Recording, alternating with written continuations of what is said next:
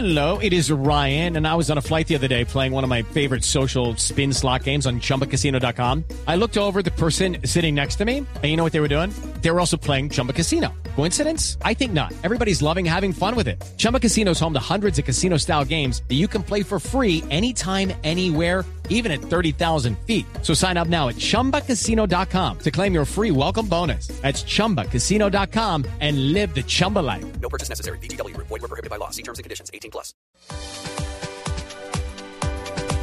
Bueno, Héctor Fabio, ¿usted ahorra? Sí, ¿Sí? toda la vida he ahorrado. ¿Es juicioso con eso? Muy juicioso. Ah, bueno. Eso se lo debo a mi mamá. Sí, sí, sí, eso es educación de la casa, eso es lo que hemos venido diciendo acá. Sí. Es que pues estamos en el monedero y obviamente hablando del Fondo Nacional del Ahorro que siempre nos acompaña y por el cual estamos mencionando ese tema justamente, invitando a todos los oyentes a que ahorren. Pero hoy el tema sí que me parece curioso, porque es cómo ahorrar en Navidad. ¿Será que uno se ahorra en Navidad? Muy difícil, ¿no? Ni siquiera la, la plata que le dan los tíos. ¿no? Cañando, tal vez. Sí, pues bueno, hemos invitado a Eric Lara, que es nuestro experto, para que nos cuente cómo ahorra uno en Navidad. Eric, buenos días. Buenos días, María Clara, ¿cómo estás? Bien, ¿cómo amanece? Muy bien. muy ¿Ya bien, está ahorrando para Navidad, Eric? Sí, sí, sí, ya, ya desde hace un mes. Bueno, ah, no, pero es que esto es con harto tiempo. Bueno, ¿cómo es? ¿Cómo se ahorra en Navidad? Pero perdón, primero ahorra para qué, ¿cierto? Porque Pues si es es que- ahorrar para comprar regalos, está... Ah, bueno. Esos gasticos que son extraordinarios. Sí, claro. Entonces, empieza uno como cómo. Bueno, empe- empecemos por, por unas estadísticas que me gustaría contarte. A ver. Que, que, es- que las conocemos casi todos realmente en el fondo porque, porque las sentimos. Mira, el 45% de las personas preferiría evitar la Navidad. Sí. Y sobre todo cuando esa encuesta se hace en enero, cuando estamos sin plata en el bolsillo. No, todo el mundo ha pasado la tarjeta, le debe a todo el mundo. No, si es de Oye, pero de verdad hay tanta gente que preferiría no tener Navidad, 45%. Bueno, resulta que, que la Navidad está detectada como una fuente de estrés que se llama fuente de estrés económico. Inclusive los psiquiatras, psiquiatras y psicólogos tratan ese tema. Se Mm. vuelven las personas estresadísimas por la Navidad. Sí. Ustedes recuerdan una canción muy muy conocida en inglés y en español hay mucho también, que es la época del gozo, etcétera. Esta se llama It's the most wonderful time of the year. Claro. La, la época más maravillosa del año. Resulta que se vuelve un En el, estrés. en el chiringuis chinguis de María Clara, Sí. diría, llegó diciembre con su alegría, mes de parranda y animación. Sí, se hacen buñuelos, se hacen natillas. Esa es la versión de faltan cinco para las doce. Sí. Exacto. Y resulta que es un estrés. Mire, 40% de las personas financian la Navidad con tarjeta de crédito. Y 40%. Y, y, y en algunos casos hasta el 55%. O sea que nos metemos unas deudas. Y la estadística dice que normalmente se demoran seis meses para pagar la deuda de Navidad. O sea que na- eh, hasta junio estamos medio cuadrando el tema. Uy, ¿qué tal? Y el 47% de los padres sienten una presión muy alta de gastar más de lo que pueden en Navidad. Mm, Claro. Además, para sumarle, es la época en que lo que se llaman las compras impulsivas, no programadas, que, que nos eh, compramos pues cosas de momento sin pensarlo, es donde tiene el pico más alto del año. A veces tú vas a un almacén o a un supermercado y vas por leche y terminas comprando cinco cosas que, que no has pensado. El pan, en el esta época y todo. compras 10. Sí. Entonces, todo esto sumado, más algo que dijo Héctor, y es que en la familia es donde se hacen los hábitos, es muy importante que esta sea una época para que el ahorro esté en, en la cabeza de todas las familias. Entonces empecemos con las, con las recomendaciones. Primero, obviamente, como lo hemos en, en anteriores eh, entrevistas, hay que hacer un presupuesto de Navidad, hay que hacer un presupuesto y una lista de actividades y compras. Si no haces la lista, vas a caer en las compras impulsivas. Y, y entre más veces vayas a comprar algo que se te olvidó, más vas a gastar cosas en que no debes gastar.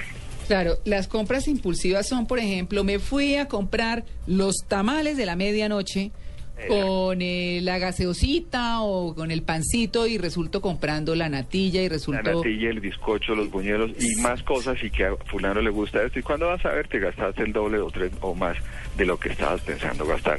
Y sin haber hecho un presupuesto. Entonces, por favor, sobre todo este es un ejercicio muy importante de pareja. Siéntense a hacer un presupuesto de Navidad. Asignen los regalos. No, a todo mundo no hay que darle regalos. Ni tampoco los regalos tienen que ser suntuosos. Pero ¿no? yo diría, pero yo le, Claro. le, le añadiría una arandela. eh, haga el presupuesto, pero ciñase al presupuesto. Sí. ¿Cierto? Claro, Porque nada se gana uno con sacar una lista y salirse de ella. Tiene tiene toda la razón. Podemos tener la página en, en- en Excel toda bien armada, Claro. pero resulta que eso se olvidó y caemos otra en la, en la impulsividad. Entonces, cojamos el presupuesto y hagámoslo cumplir. Bueno, además hay otra cosa. Hay que hacer ese presupuesto lo más pronto posible. Por eso le decía yo a María Clara que ya empecé. Porque, porque hay- antes de Navidad, los meses de más baja venta para el comercio es octubre y los principios de noviembre, porque porque pues no hay nada de ocasión para que se haga. ven- Entonces hay algunos descuentos interesantes que aprovecha usted para comprar algo agradable, bonito, a quien le va a dar regalo, más barato, mucho más barato, y ahí es donde viene un buen ahorro. Claro.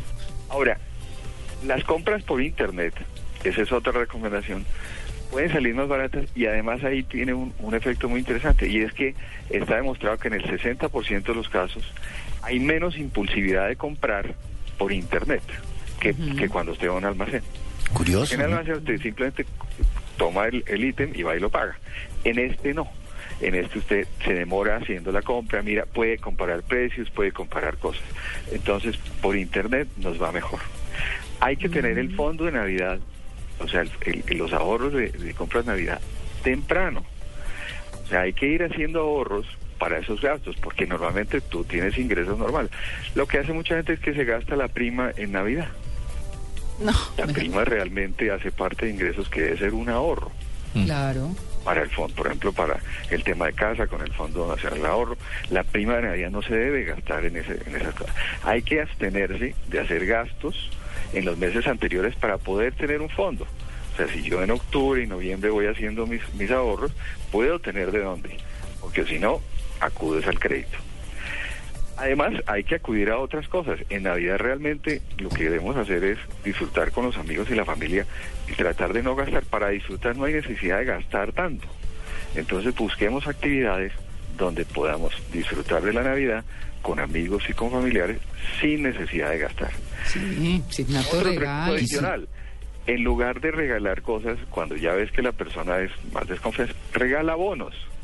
El bono tiene la ventaja que tú ya sabes cuándo te, cuánto te gastaste. Mm. Y si esa persona recibe el bono, en enero finales vienen las, las promociones. La persona va a encontrar seguramente algo que le guste más barato. Fíjate la, la venta y le diste un, un regalo que puede disponer. El estrés de siempre es, yo le voy a regalar a mi esposa algo, ¿y será que sí le gusta? ¿Será que sí es? Ese estrés de que de, de cómo se va, va a ser la reacción del regalo se puede solucionar con el bono. Bueno, pues Y ahí la está. Última, la ah, última, la María última. Que tú me la vas a entender es Sí. Hay que hacer otras cositas adicionales en- antes para conseguir algo de dinero para gastar, hacer galletas, hacer ponqués. Eso lo hago todo el año. Sí, sí, sí. Pero esta época más, entonces claro. hay unos ingresitos adicionales de donde se puede gastar. Mm. Pero ojo con el estrés de Navidad, porque en enero empiezamos, em- empieza, como dice la lágrima, y vienen los gastos de principio de año de los colegios y empezamos a sufrir. Hay que bailar el cuerpo cobarde y la cinta verde con tranquilidad. Con tranquilidad. sí. Muy bien, Eric, muchas gracias. A ti muy amable, María Clara. Bueno, un feliz día. Con Yo el fondo. ¿Ah? seguiré, no, seguiré al pie de la letra los consejos. No esperen aguinaldos de parte mía para nadie aquí en la oficina, porque No. hay que ahorrar, ¿no? Hay que ahorrar. Yo, No, yo haciéndome Tito acaba de tomar una política de ahorro No, absoluto. pero, pero es que, No de es decir, tacaño, no. No, pero no. ¿cómo se le ocurre? Uno No. tiene, pero entonces ¿para qué estamos entrevistando a los expertos? Pues claro. Para que nos den consejos. Claro, Hay que seguir los consejos. Sí, señor. Hay que ahorrar. Mande, mande muchos mensajes por WhatsApp de Feliz Navidad que sale barato. Eh, es- No, Yo pero es esas que- recomendaciones de Tito las acepto, las acepto porque le creo su ahorro diario. No, Tito además se ahorra aquí en los premios, nos paga dos mil pesos y estamos endeudados como de no sé cuánto por cuenta de dos mil pesos por acierto. Así Sí, que... sí. No se Bueno, ahorren los saludos y los abrazos. lo- sí. bueno, muy bien, 8 y 33, chao Eric.